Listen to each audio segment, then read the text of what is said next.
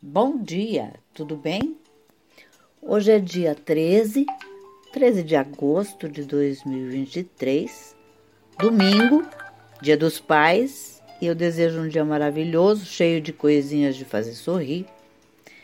E a receita de hoje, para homenagear o dia, não poderia ser diferente, nada longe e distante para comemorar o Dia dos Pais é uma torta de Dia dos Pais.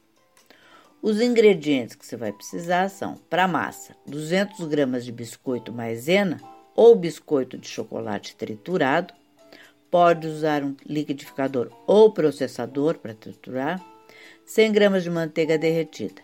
Para o recheio, 3 bananas maduras fatiadas, 200 gramas de chocolate meio amargo picado, uma lata de creme de leite, que dá cerca de 300 gramas, meia xícara de leite, uma colher de sopa de manteiga, duas colheres de sopa de açúcar, que é opcional se preferir mais doce, tá? O modo de preparo. Pré-aqueça o forno a 180 graus. Em uma tigela, misture os biscoitos triturados com a manteiga derretida até formar uma massa úmida e homogênea. Forre o fundo de uma forma de torta, de preferência de fundo removível, com a massa e pressione bem com as mãos para formar a base. Leve ao forno pré-aquecido por cerca de 30 minutos para a massa firmar. Retire do forno e reserve. Em uma panela, derreta o chocolate meio amargo junto com a manteiga em fogo baixo. Adicione o leite e o creme de leite, mexendo bem até formar um creme liso e homogêneo.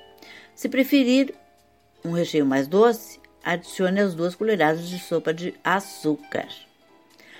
Distribua as fatias de banana sobre a base de massa, cobrindo toda a superfície. Despeje o creme de chocolate sobre as bananas, espalhando de forma uniforme.